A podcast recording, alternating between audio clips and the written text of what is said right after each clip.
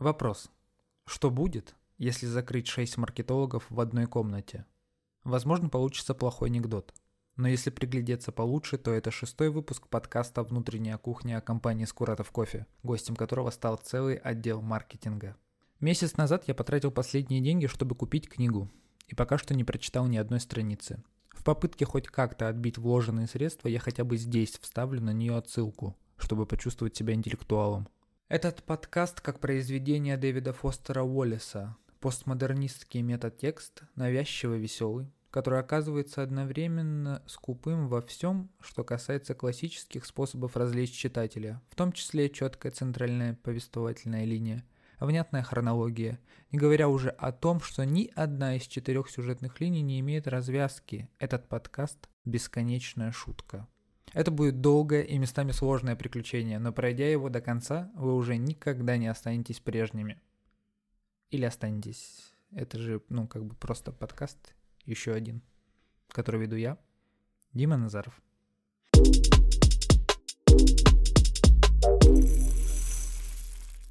Основная задача, как обычно, рассказать, чем вы занимаетесь, потому что я не просто в этом уверен, я знаю, что так и есть. Многие в нашей компании вообще не понимают, чем занимается маркетинг. Для рядового бариста вы просто просите поставить какому-то дню афишу. Давайте э, сначала познакомимся. У нас в гостях сегодня Маша Борцова, это директор, да? Вау! Вау! Я директор. Да, э, ну да, так э, будет проще. Директор по маркетингу. Ну, в настоящий момент в декрете. Ты же все равно работаешь, ты исполняешь свои обязанности. Зарплату получаешь? Э, да. Обязанности исполняю. А, ну да, я сейчас стараюсь брать проекты, которые не привязаны к какому-то конкретному сроку, а если это, ну, если привязан, то этот срок, чтобы был как можно дальше. Потому что в жизни много меняющихся обстоятельств. Вот. И в э, таком, а, в операционке, грубо говоря, я сейчас не могу принимать участие. Вот. На это есть мои замечательные коллеги. О которых мы поговорим далее. Э, Даня Леви — это наш художник, Э, он занимается всем визуальным оформлением. Конечно, есть э, люди, которые нам еще помогают, но это наш глава художественного стиля. Ну, чаще я делаю какие-то графические дизайны. Ну и выступаю как э, творческая единица в коллективе. Вот, участвую в разгонах того, что будет дальше. Еще сегодня у нас в гостях Мария Рыбка, маркетолог. Маша очень много времени уделяет, работая с артистами и художниками. Но я на самом деле занимаюсь больше м, тактическими задачами, все, что связано с воплощением рекламных кампаний. Но сейчас, пока Маша в декрете, стараюсь замещать по стратегическим задачам тоже. И занимаюсь, мне какой-то очень широкий круг обязанностей. Я общаюсь много с ребятами, с управляющими, а, как сказал Дима, с э, художниками тоже, то есть э, участвую в дизайне интерьера, а, помогаю придумывать какие-то смысловые штуки, которые там будут располагаться. Это всякие мозаики, росписи, картины и так далее. А, и мы все вместе придумываем рекламные кампании — выбираем исполнителей для них и занимаемся какими-то более крупными задачами, про которые, наверное, попозже поговорим. С нами сегодня еще э, наш видеограф э, Максим Струков. Из-за того, что я начал работать э, в отделе маркетинга, я начал реализовывать какие-то свои идеи и понял, что у меня это получается. И, соответственно, параллельно набивал с этим совсем руку. В принципе, в Скуратове мне способствовали в том, чтобы развиваться, начиная там от покупки техники, на которую мы снимали, заканчивая тем, что просто как бы давали возможность и всегда поддерживали какие-то идеи в плане роликов и так далее. И специалист по онлайн-проектам Рамазан Шарыпов. Да, всем привет. Очень рад вас слышать, друзья. А также человек, у которого, судя по всему, нет никакой должности, потому что у кого я не спрашивал, никто не может объяснить. Но я скажу, это, давайте будет так, специалист по спецпроектам. Специалист um... по спецпроектам. Нет, ужасно, да, звучит? Да нет, в общем-то, специалист по спецпроектам. Ну, я вообще SMM-менеджер. Лиза Капшус. Да, да, это я. Э, я занимаюсь э, всем, что касается, вот, опять же, рекламных кампаний организации какого-то создания контента, видео, фото, тексты, обратная связь. Вот этот проект. Тяжелый Коммуникация с Димой. Одна из сложнейших задач, которые падали на мои плечи. Лиза просто человек, который из всего может сделать контент и добыть любого человека из-под земли, который должен сделать этот контент. Мне кажется, ее суперспособность. Да, Да-да-да. да. Но это, это правило не работает на тебе, Дима. Дима такой внутри себя кат, кат. Да нет, почему? Я не скрываю, что... У нас теперь появился локальный мем а, «Позвонить на часы». Я просто, э, значит, предыстория. Однажды я... Классическая история, на самом деле. Я не могла до тебя дозвониться. И как- как-то раз так получилось, что я очень долго звонила. Звонила, наверное, раз 15. Ну, такого не Потом- было. И потом в какой-то момент, подожди, было. Дима, момент Дима, мы трубку- все сидим и смотрим за этим ток-шоу. Дозвонится ли Лиза Диме. Трубку взяла Катя, и причем она такая, это кто? Я говорю, а можно Диму, пожалуйста? И она сбрасывает, и ты, так- ты мне потом пишешь, типа, ты позвонила на часы. Я такая, такое случалось только с моей племянницей. У нее реально просто в качестве коммуникационной вот этой штуки только часы детские. Но это просто всегда такое шоу, когда Лиза тебе звонит. Это, типа, помните программу «Кто хочет стать миллионером?» Там, когда звонят другому, не берет трубку. Вот этот ответственный момент. И, музыка соответствующая вот это вот. да, тика- тиканье часов и напряжение зала. Да,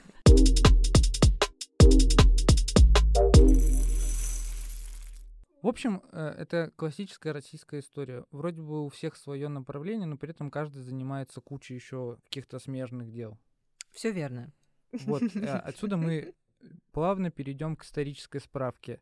Э, Маша Борцова была первым человеком, который вообще представлял маркетинг в Скуратове. да? Всё верно, Ты всё состо- верно. Твой отдел состоял только из тебя. Все верно. И как, как ты уже э, правильно сделал отсылку до этого, ты понимаешь, почему у нас все люди исполняют так много обязанностей. А, Да, э, я была, наверное, вообще э, одним из первых людей в Скуратове, которых взяли не на должность бариста. И, наверное, исторически я, пожалуй, вот с тех времен а, одна из совсем немногих, кто ну, изначально не проходил обучение, не становился бариста, а уже после не рос в компании. Я пришла на должность внутреннего журналиста. Вот, тогда я, у меня была, собственно, специальность журналистика, я работала журналистом, вот, и а, меня, э, собственно, это и заинтересовало. Но параллельно я э, интересовалась а, соцсетями, и в лохматом году э, наверное, 12-м, 12-13, а, это было еще не такое популярное направление, и а, меня оно действительно увлекало, как развивается бизнес в соцсетях. А, На тот момент у меня была одногруппница, наверное, чуть пораньше была, а, одногруппница Ян Трошина. Она была вообще одной из первых в России, кто занимался продвижением бизнеса в соцсетях. Она входила в команду Супердевушки, они напрямую работали с офисом а, ВКонтакте, когда там еще был Дуров и все, все, вся вот эта вот братья. Вот. И а, наблюдая за ней, мне было очень интересно, ну, вообще, как, как это все работает, как это устроено, а, как они ведут коммуникацию. И, в, в общем, ВКонтакте был не только для меня м- мессенджером и а, стеной для любовных посланий и скидыванием песен, а, как это тогда было. Вот. И потихоньку я как-то интересовалась этой темой, и тут появилась еще плюс такая интересная должность, которая мне как-то внутренне откликнулась, типа внутренний журналист. Вау! Что-то таинственное. Вот. И так я пришла в Скуратов. Но могу сказать, что, кстати, первые посты писала не я, первые посты, вот если я не ошибаюсь, писал, наверное, даже Женя Калайтанов, потому что там такая специфика была, типа, обжариваем сегодня. Ну, Виктор у нас не обжаривает, поэтому вряд ли это был он. Вот. И а, я там уже пришла в тот момент, когда э, писали, ну, чтобы вы понимали, как уровень а, контента вырос и как я реально горжусь людьми, с которыми я работаю, потому что первые посты, которые я писала, были типа Наш стеллаж на Лермонтова сделан из э, рыболовецких досок, которые к нам приехали из э, Индонезии там или откуда-то. Ну, типа сторителлинг был в духе там эта плитка привезена там оттуда-то. Вот, и, в общем, э, пыталась вот найти инфоповоды прям и- из минималок.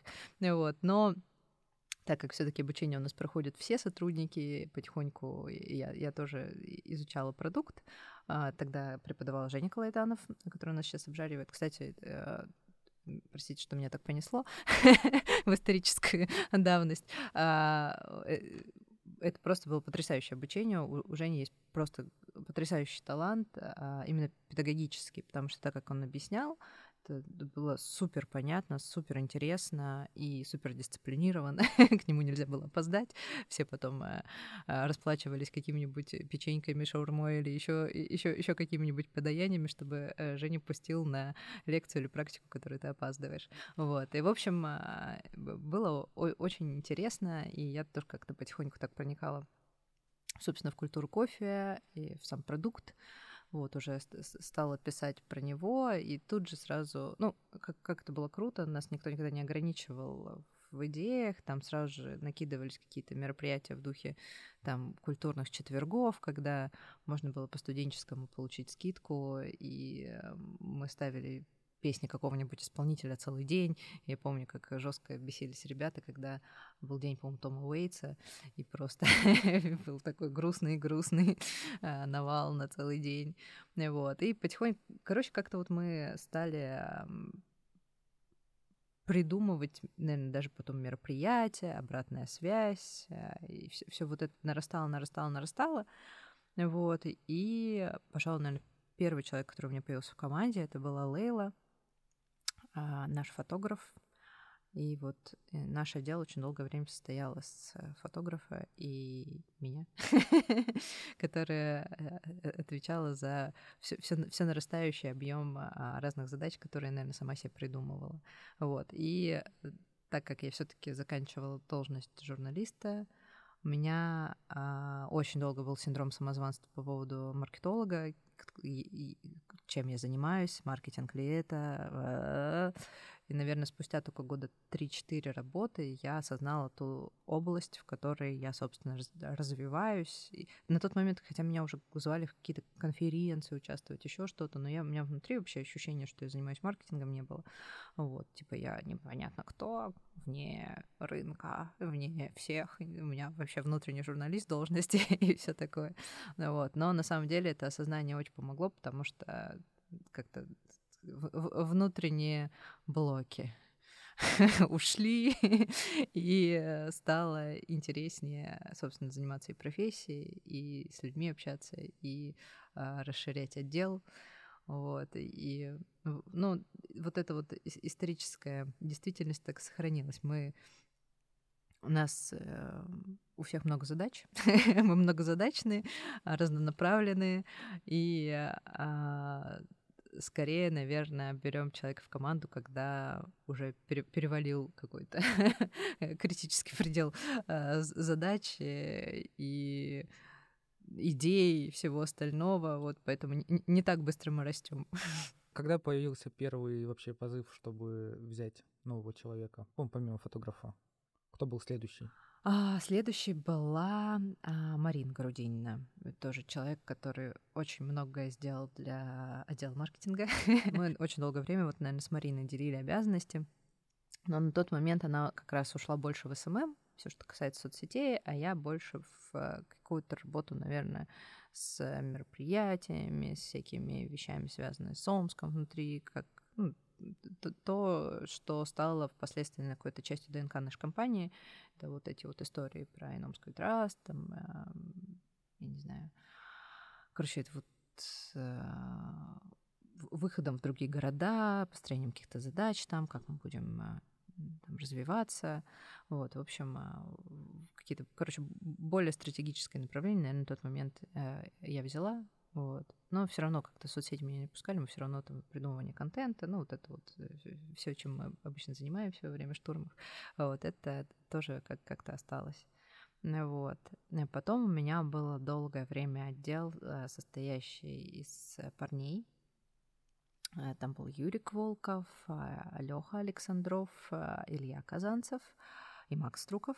Мы в таком коллективе работали достаточно долго. Наш офис располагался изначально в подвале Камергерского, и это было очень-очень долго. Мы там очень долго сидели, обитали. Вот, потом перебрались под крышу Камергерского, а на чердак. У нас там был тоже небольшой офис. А, вот. И а, в какой-то момент так сложились обстоятельства, что а, ну, в очередной раз уволили Макса Струкова, с Юриком мы э, расстались, и Леха Александров уехал в Питер, остался один Илья Казанцев и я. И, ну, а задачи на тот момент уже, чтобы вы понимали, это было достаточно. И мы просто такие, ну, я поняла, что нужно строить что-то по-другому. нужно подбирать людей, чтобы это был уже такой коллектив другой, вот, и, конечно, ну, на тот момент, когда вот мы, мы с парнями работали, это было, наверное, самое безумно веселое, сумасшедшее время, состоящее просто на 90% времени, рабочего времени из разговоров, шуток и всего остального.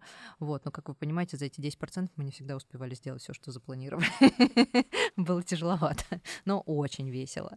Наверное, в тот момент появилась а, осознание, что ты не только маркетолог, синдром самозванца тут пережили, что ты еще и руководитель. и у тебя еще на самом деле есть еще одна работа, это типа быть руководителем. И а, чтобы быть руководителем, там очень много нужно изучать менеджмент и как строить команды, какие люди нужны, как с ними работать, и что, по сути, у тебя теперь две работы. Вот, и осознание, наверное, в тот момент пришло. Вот, и первый, кто появился исторически в нашем отделе, в том, в котором мы и сейчас, это была Лиза. Лиза была бариста. Но а, вообще внутри отдела очень много ребят работало из, изнутри компании. Леха Александров, Макс Труков, опять же, который пришел все-таки как бариста в компанию. Вот. А Лиза, она работала бариста в Миге. Вот. И а, на тот момент Ира Трифонова, да, до этого, это управляющая, которая была в Меге на тот момент, она а, мне так подмигивала глазом, что «Эй, эй, там есть девчонка, которая хочет... хочет... Забери ее. Да, да, да, примерно так. И а, Лиз пришла к нам, и а, мы потихоньку начали вместе с ней работать. Вот. Изначально я написала тексты для нашей газеты, которая была а, не онлайновая, а живая, бумажная. А, не знаю, сколько у нас, 4-3 выпуска было. Вот, и а, Лиза вот через эту школу, через школу газет прошла, вот, и потом а, пришла на соцсети, э, обратную связь, вот. Лиза, расскажи, как ты, э, работая бариста, решила все таки оставить эту святую профессию и начать работать в отделе маркетинга? Я пришла в компанию вместе с Аней Самжатовой. Мы тогда с ней вместе работали в одном баре э, в Меге. И Аня увлекалась фотографиями, а мне было интересно вся движуха, которая связана с кофе. То есть э, я тогда очень много читала Perfect Daily Green сайт, мне вообще было интересно переводить какие-то статьи, а, теоретические какие-то материалы. Я помню, что тогда скидывала то, что, собственно говоря, она переводила, там материалы было так прям нормально. Я не знаю, занимались вообще этим тренера бариста или нет, но этим занималась я. Э, ну, как сказать, не то чтобы я прям обеспечивала их э, какую-то теоретическую базу, но я как-то старалась вот эти вот все материалы, которые перевела, которые адаптировала под э, русский язык, как-то вот им скидывать. Они, конечно, с радостью это все себе забирали, как-то включали это в свою работу и все такое. И вот. Открылась вакансия. Я помню, что Маша тогда выставила вакансию в барахолку, сказала, что вот они ищут человека, который хорошо э, знает русский язык, а я, кроме русского языка, еще немного знала английский язык. И я подумала, ну, why not? I should try. вот. И да, я тогда прям с такими трясущимися руками, мне показалось, что все сейчас, типа... Вот я откликнулась, написала Маше, говорю, типа, Маша, вот я знаю русский язык, я хочу работать. Э, да, Маша мне скинула тестовое задание, там, была, там были тексты для газеты, были тексты для соцсетей, еще были э, пару отзывов. Один плохой, один хороший. Как вот ты на него ответишь? Э, так, так и жизнь твоя пойдет. Переходим к сути. Значит, э, я отправила вот эти вот все свои тестовые задания. Меня взяли, да, на то, чтобы э, писать тексты для соцсетей. Первые были не очень, потом ничего. Нормально пошло. Вот, Дима, пожалуйста, напомни, куда меня несет. Вот такие были первые тексты. С открытыми вопросами. Куда я должна выйти? Выходи к Маше. Ты всегда хотела заниматься литературой, да? Ты всегда хотела... Ну, насчет литературы это ты сильно загнул, конечно. Ну какая разница? Тексты Но- это тексты. Ну, тексты, да, что, ну, тексты в Африке, тексты. А, Там, где зерно появилось. Все, молчу. А, ну да, мне это было интересно. Я хотела поступить на журналиста очень долго. И, кстати, когда я попала в отдел маркетинга, параллельно я еще и сдала экзамен и поступила в университет на заочное, на, собственно говоря, журналиста. И некоторые знания, а конкретно знания русского языка, они мне из университета пригодились. Вот. Кстати, я, я забыла сказать, что ради того, чтобы работать бариста, я бросила универ. я совсем об этом забыла упомянуть. Да, но вот потом я вер- в него вернулась туда, чтобы, чтобы выучить русский язык, и чтобы контент в соцсетях Скуратова стал еще лучше. А про работу с обратной связью с гостями? э, О, да. а, Поначалу я занималась обратной связью в соцсетях. И вот только в этом году я смогла наконец-то эти свои обязанности передать двум девчонкам, которые у нас работали бариста. Одна из них работала даже управляющей, потом просто ушла в декрет. Это Настя и Кристина. Они очень классные, и, наверное, я вряд ли бы кому-то дов- доверила вот это большое дело, действительно, потому что это коммуникация с гостями в первую очередь, которые оставлять какую-то обратную связь очень важно для того, чтобы мы могли наладить э, какие-то процессы внутри, обратить внимание на какие-то системные ошибки и вот все такое. Вот девчонки сейчас мне очень в этом помогают, я помогаю им, курирую это направление, связанное именно с обратной связью во всех э, геосервисах, во всех соцсетях э, и вообще везде, где можно эту обратную связь оставить. Кстати, оставляйте обратную связь, как вам этот подкаст.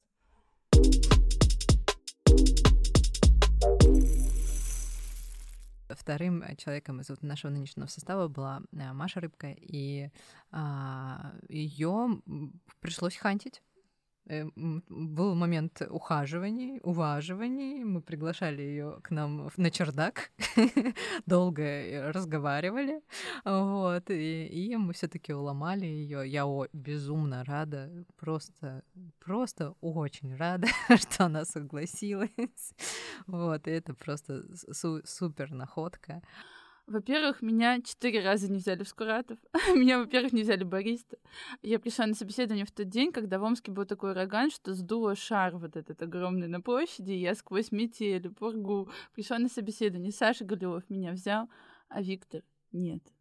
И я недавно все таки решилась у него спросить, Витя, почему? Он сказал, я не помню.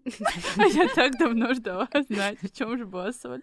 И потом я много раз подавала резюме на разные вакансии. Всегда мне Виктор отвечал одно и то же. Ой, к сожалению, мы взяли уже кого-то еще, но мы обязательно когда-нибудь, Маша, тебе что-нибудь предложим. И я думаю, да, да, конечно. Но, как бывает в хороших историях, однажды они сами позвонят. И вот так и случилось, и я уже работала в IT-компании, у меня все было классно. И тут Маша меня все таки как-то э, схантила. И почему я так долго переживала? Потому что я думаю, ну сейчас они меня возьмут, а потом что-то пойдет не так. Ведь у меня уже столько лет ожидания. Как я могу поверить в свое счастье? А, а, почему работать с художниками? А Это направление было в нашей компании ну, задолго до моего прихода. Это началось еще с первой кофейни. Там уже были картины, уже это всеми любимая роспись в туалете на Лермонтова. И, ну, и я просто как-то подхватила эту задачу, потому что она мне близка, интересная. У меня очень много знакомых в разных городах. И поэтому для меня это, наверное, даже проще в каком-то смысле. То есть мне всегда есть с кем быстро посоветоваться, кого найти. И сейчас мы больше всего совместно с Олей Потаповой выбираем ребят, а, кто будет нам что-то делать. Это обычно выглядит так. Оля говорит, хочу роспись в пол стены. Я говорю, окей, начинаю ей кидать Инстаграм, мы смотрим, типа, ну, вот этот стиль подходит, этот не подходит, а потом самый мучительный, но самый такой важный, интересный момент, а что же мы будем рисовать? И обычно это всегда была какая-то просто такая сверхзадача, что мы должны какие-то вот такие смыслы, такие пасхалки туда заложить. Но а, сейчас мы решили немножко по другому пути пойти, чуть больше свободы давать авторам. А, то есть где-то мы даем более четкое ТЗ, э, что мы хотим, чтобы там был, не знаю, отсылка к Омску или отсылка к кофе. А где-то мы просто берем стиль художника, который нам близок, каким-то своим мироощущением или даже визуально, и желательно, чтобы человек был родом из Омска, потому что приятно поддерживать своих э, ребят, которые и понимают про нас больше всего, и даем им свободу. И получается, как правило, очень классно. Я не помню, чтобы у нас были какие-то большие разочарования. Конечно, как в случае с радио, мне кажется, есть такая тема, что э, ну, все считают, что все все понимают в искусстве, и поэтому часто бывает, что кому-то что-то не понравилось, кому-то понравилось, но это такая тема, на, на которой не стоит циклиться, потому что вкус ну, в этом случае у всех свой вкус, и мы стараемся просто ориентироваться на ребят, которые понимают, что делают, и сами уверены, могут рассказать, объяснить, почему все именно так, и, ну, мне кажется, у нас получается. Сюда же можно еще отнести тот же самый прием геймлиха, да, потому что это всегда работа нового художника, Э, я могу про, про прием Геймлиха, наверное, я могу сказать, потому что он появился еще в мою бытность. Вот, а, первый. А, пока нас было немного. Сейчас будет история про то, как ты училась с Геймлихом. Да, да, да, да. Еще 50 минут исторической справки. А, идею привез Витя из Америки, когда он путешествовал. Вот он, нам она как-то всем зашла. Первый, по-моему, был нарисован в Камергерском, и а, подумали, что прикольно их делать разными.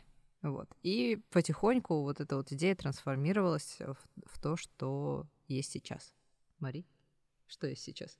А, ну, сейчас мы также выбираем мы стараемся все-таки разных художников выбирать. Вот именно прием Геймлиха это всегда пространство для того, чтобы познакомиться с кем-то в новом городе, а в, ну, в городах, где мы присутствуем, потому что мы попробовали в какой-то момент их печатать, то есть кто-то рисует в digital, мы распечатаем, наклеиваем на стену, но показалось все-таки, что более аутентично и круто смотрится, когда это нарисовано руками на стене, даже если это просто черно-белая графика.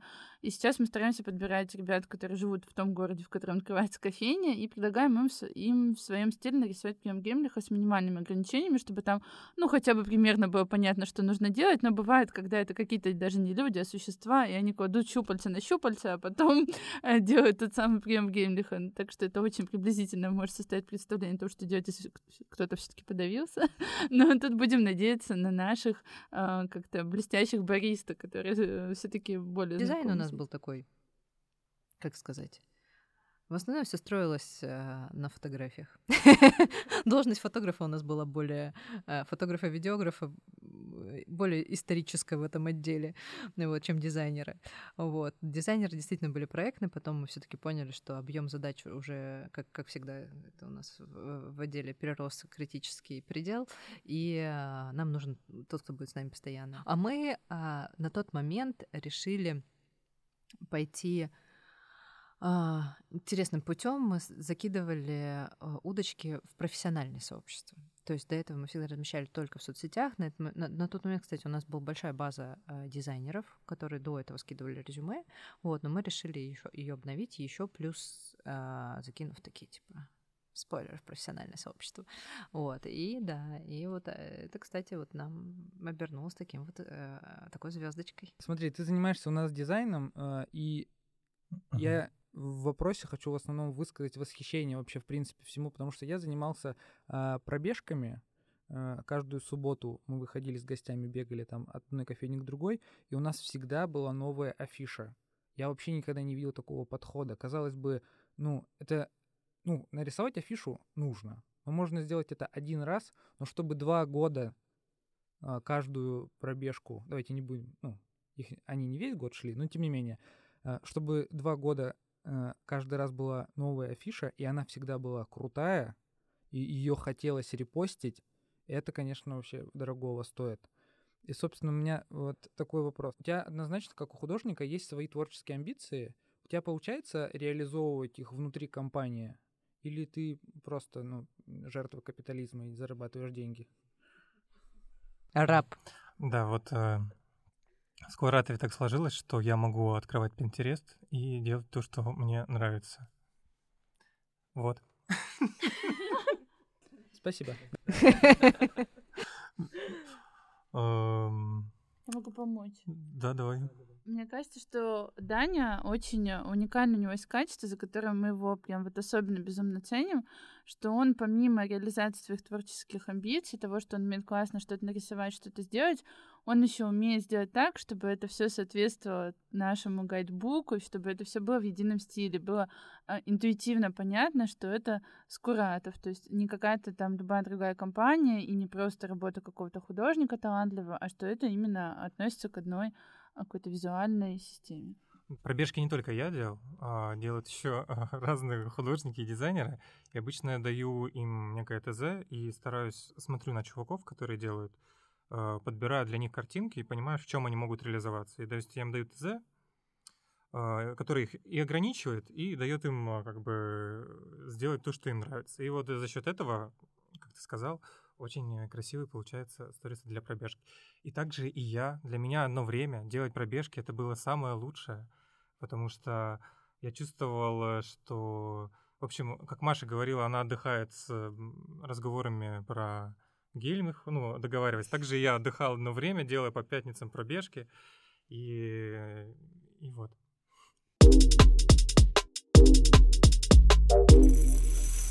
Какой-то момент я поняла, что э, все, все, все под одну гребенку не подойдут. Нужно, чтобы у каждого были прокачаны какие-то свои навыки.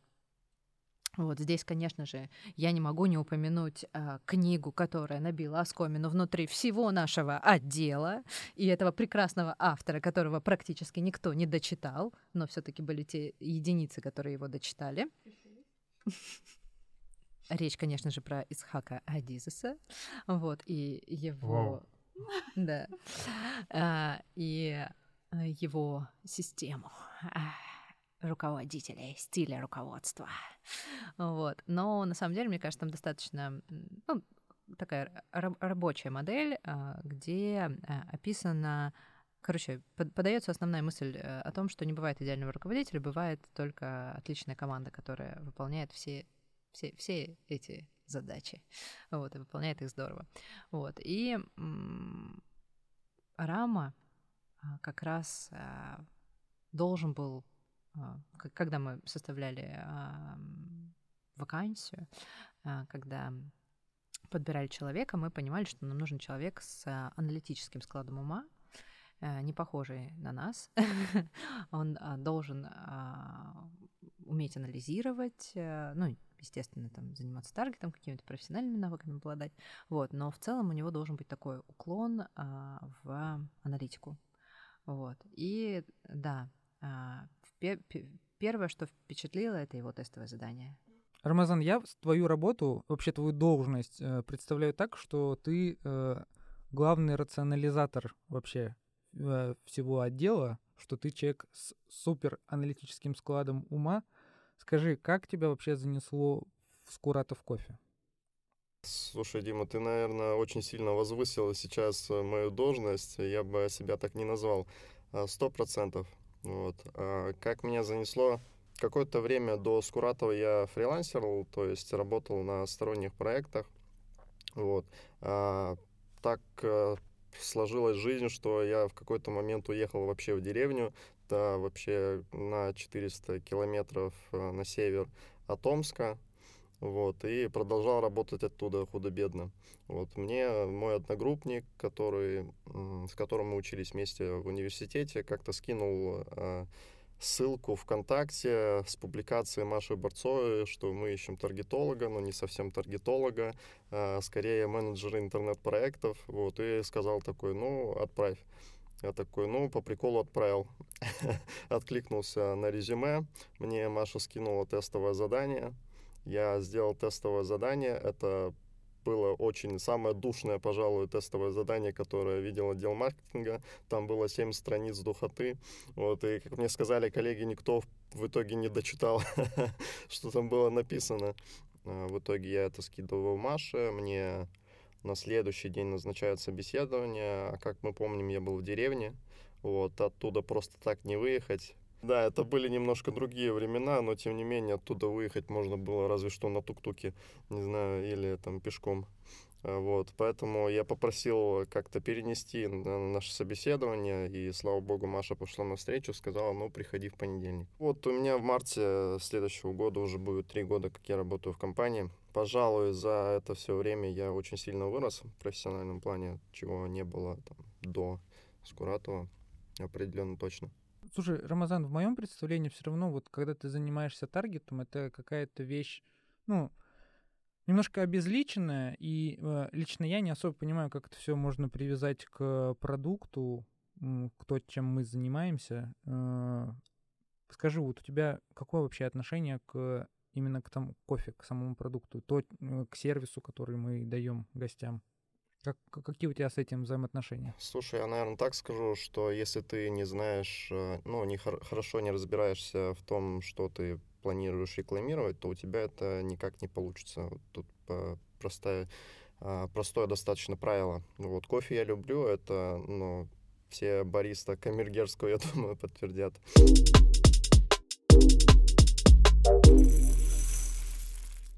Максим, осталась только твоя история. Расскажи, как ты пришел работать бариста и в какой-то момент решил, что теперь ты здесь отвечаешь за видеопроизводство. Я в компанию пришел, получается, лет пять назад, и мне просто нужна была работа, и мне всегда нравилось кофе.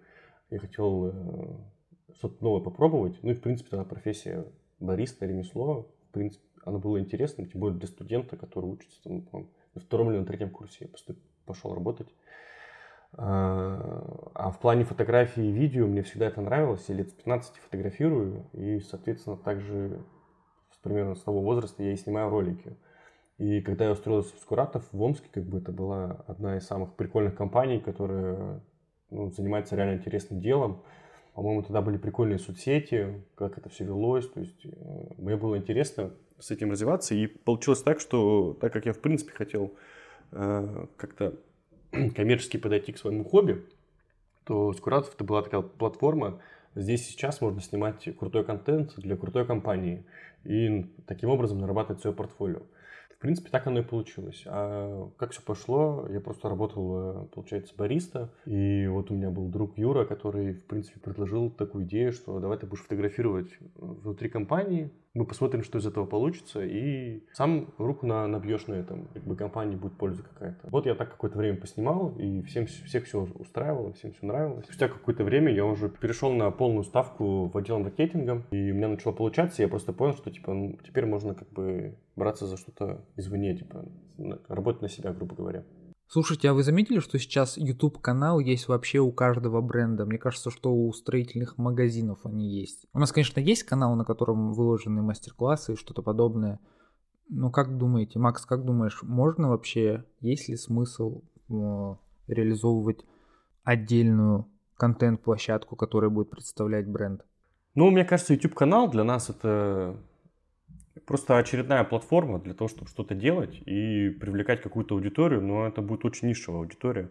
Э, насколько я помню, мы это обсуждали, и либо мы на YouTube-канале будем собирать кофейных гиков, э, но такого контента, в принципе, довольно много. И, и более качественного контента много, и менее качественного. И рассказывать кофейным гикам о том, как правильно заварить воронку, это как бы тоже смысла никакого не имеет.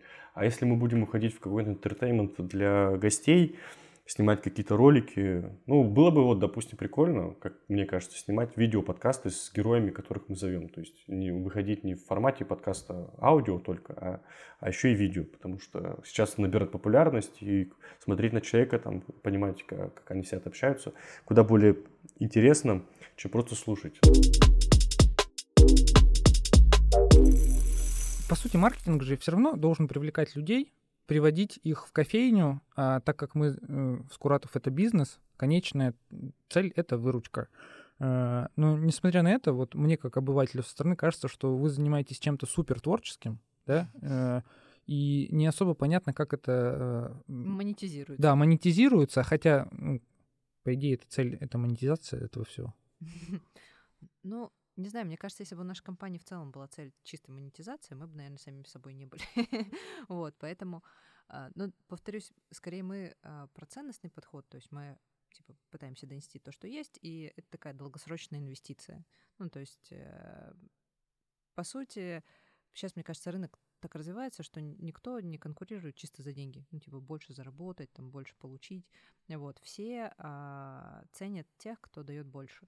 Вот. И здесь, мне кажется, мы в ценностном плане как бы выигрываем. А вообще, если говорить э, про показатели, которые мы себе ставим в цель, чтобы не думали, что мы тут совсем на розовых пони ездим, э, мы изучаем долю рынка. Вот, и измеряем ее и смотрим, а, растем мы в каких городах и как. И это, пожалуй, вот такой, наверное, единственный за долгое время мы выделили себе показатель, за которым следим, ну, там, понятно, есть множество вещей, которые можно анализировать э, в социальных сетях и в интернете, потому что они просто дают цифры, слава богу, которые помогают нам смотреть на свою работу адекватно. Здесь скорее это наша такая супер безумная помощь и поддержка, потому что нас часто заносит, как, в принципе, в этом подкасте. ну, то есть мы не всегда можем понять, а правильно ли, ну, в ту или сторону мы пошли. Вот. И здесь цифры нам дают честную обратную связь, которая не, не привязана к каким-то э, там, мыслям в голове, нашим домыслам. Вот. А если в целом, то есть какие-то показатели всего отдела, то ну, в, в какую сторону мы движемся, идем. Вот. Мы за последнее время выбрали как раз себе такой основной показатель, это доля рынка. Вот. И смотрим, как мы ее потихонечку увеличиваем во всех городах. Мне кажется, еще бывают моменты в нашей работе, которые ну, про которые не все наши коллеги могут знать. А, например, при выходе в новые города особенно, или при открытии новых кофеин, день, в который показывает нашу работу, как мы уже поняли, это день открытия. Посещаемость именно в день открытия, до которого мы используем много инструментов, смотрим за их эффективностью. Рама, думаю, сейчас тоже может рассказать, про какие показатели мы смотрим, какие цифры нам помогают понять, что мы двигаемся в верном направлении. И есть рекламные кампании, которые проще измерить. Например, в прошлом году мы делали адвент-календарь для онлайн-магазина и заработали первый миллион онлайн-магазину. Это было большое такое событие для нас и а, тоже показало эффективность этого инструмента.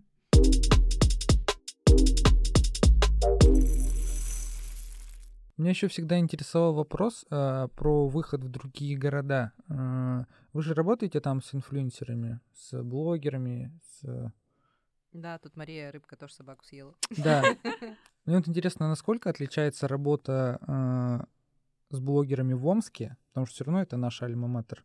У нас больше всего здесь, да, кофеин. Угу. меньше всего блогеров. Да, и меньше всего блогеров. А, и с крупными городами типа Москвы и Питера, где э, вообще только блогеры и живут.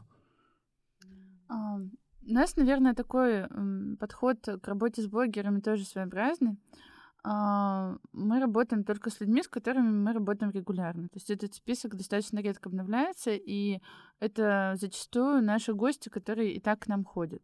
Я даже так стараюсь искать новых людей, тех, кто уже у нас был, оставлял отметки, они знакомы с нашим брендом, потому что здесь очень важно не давать четкого ТЗ и не давать э, рекламный текст, который нужно просто озвучить. А, всегда прошу рассказать честно о своих впечатлениях. Это могут быть даже не стопроцентно позитивный какой-то отзыв. А важнее, чтобы это было ну, честное впечатление человека от знакомства, от контакта с нашим брендом. В Омске мы меньше всего работаем с инфлюенсерами и блогерами, потому что здесь есть еще такая специфика родного города, и э, не хочется, так сказать, всех не охватишь, и э, не хочется создавать э, такое э, ожидание, как попасть в этот заветный лист или что-то в таком духе. Э, но в других городах очень все похоже, но главная специфика в Москве. Там все хотят много денег, все хотят четкое ТЗ, просто разместить и забыть, никому не хочется вникать, у людей нет на это особо времени, поэтому там мы тоже меньше всего работаем на самом деле с этим инструментом. А, и очень классное душевное сообщество у нас сложилось в Новосибирске, там нас э, все полюбили и рассказывают о нас постоянно, и нужно просто периодически поддерживать эту активность. Ну и плюс, мне кажется, что мы действительно одно время практически не уделяли этому инструменту а, внимания в Омске вообще. То есть мы так активно занимались развитием нас в других, на других рынках, что вообще забыли, ну, как раз появились убийцы с в кофе. как раз мы вообще в целом забыли про какую-то конкуренцию на родине. И это а, нас как-то вот в какой-то момент э, прям отрезвило, что мы поняли, что это специфические условия здесь, это не всегда какой-то плюс. То есть действительно нам кажется, ну типа, ну а тут и так все э, на мази. тут и так не нужно стараться. Ну не, не то, что не нужно стараться, как будто это излишне. Вот. И потом мы ну, пересмотрели этот подход, хотя, как, как Маша сказала, действительно, там, например, с инфлюенсерами мы тут не работаем, но э, Омск стал частью ДНК нашей компании, и мы его скорее здесь как-то пытаемся сделали его инструментом. вот, и мы пытаемся об, этом рассказать теперь везде, вообще везде, во всех городах, как-то вот внести вот эту вот историю. Но в Омске мы решили еще дополнить такой компромисс сделать. Мы просим больше ребят, управляющих, самих делать мероприятия с гостями, потому что они даже больше знают, кто здесь э, наши такие адвокаты бренда, кому они хотят э, сделать какой-то подарок или куда-то пригласить, что-то больше рассказать, как-то повзаимодействовать, потому что они очень много общаются, тут больше всего постоянных гостей, и они даже лучше нас где-то могут это понимать. У вас есть представление о так называемой целевой аудитории? Потому что к нам же ходят не только молодые ребята, которые э, знают, что такое Зин Артем. К нам же еще ходят, так сказать, мужчины, у которых есть обязательства, заводы. Как э, усидеть на вот этих двух стульях, как минимум двух стульев, э, и чтобы ваш маркетинг был направлен на всех, и при этом еще чтобы вы делали то, что вам нравится. Хм, какой сложный вопрос. Одно другому не мешает. Вау. Мне кажется, мы особенно сейчас вообще всегда стараемся описать, как-то выделить нашу целевую аудиторию. Это на самом деле очень сложная такая объемная задача, которая именно вот в этот период времени мы посвящаем очень э, много сил и внимания. Это то, что нам должно помочь как-то более качественно развиваться, более стратегически строить маркетинг в том числе. Uh, и мы пытаемся взаимодействовать с разными аудиториями и в визуальном стиле тоже, и в мероприятиях. А, и когда мы что-то делаем, мы, конечно, обсуждаем, для кого это будет, для какой части нашей целевой аудитории, у кого это может откликнуться, кому это может быть актуально. И как усидеть на всех стульях? На всех стульях усидеть не нужно, мне кажется. В этом и есть суть маркетинга, понять, какой твой стул, и сесть на него максимально комфортно. Ну, а, мне кажется, что тут еще вопрос а, э, как всегда, к нашему первому подкасту или к второму с э, Сережей Рыбиным, что очень многое а, здесь решает продукт и сервис. На самом деле нам тоже очень повезло. Мы работаем в компании, у которой ну, классный продукт, а, суперсервис, вот, а нам остается, мне кажется, только развлекаться. Нам остается только как-то под, подсвечивать наши ценности, которые есть внутри компании, и э, их отражать в каких-то мероприятиях, действиях, ну, условно в контенте, который мы производим. Вот. И, собственно, все штуки, которые мы делаем, это просто отражение внутренних ценностей компании. Мы э, чаще всего не ставим себе задачи, там, типа, э, цифровых адских показателей добиться, добиться их. Нет, у нас э, есть задача э, донести то, что у нас внутри. Вот. И, а, и плюс, конечно же, по дороге нахватать э, каких-то смелых, безумных идей, которые мы рождаем во время совместных штурмов. Ну вот, накидать каких-нибудь художников туда сверху, а, современного искусства, а, шуточек э, и еще чего-нибудь по дороге.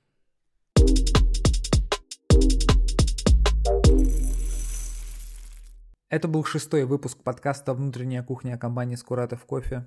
К сожалению, хронометраж выпуска не позволяет нам обсудить все вопросы, которые нас интересовали, а мой профессионализм не позволяет задавать интересные вопросы. Мы познакомились с отделом маркетинга, узнали, как он образовался, из кого он состоит и чем занимаются ребята. Если вы хотите поближе узнать, как их работа отражается на реальной жизни, можете приходить в наши кофейни, следить за нами в социальных сетях, подписывайтесь на телеграм-канал Скуратов Кофе, а также давайте обратную связь, мы будем рады всему, что у вас есть, и лайкам, и колокольчикам, и репостам. Особенно мы любим ваши комментарии. На подкасте я попросил ребят попрощаться со слушателями, но они не знали, что я вставлю это в самый-самый конец, и это будет выглядеть нелепо.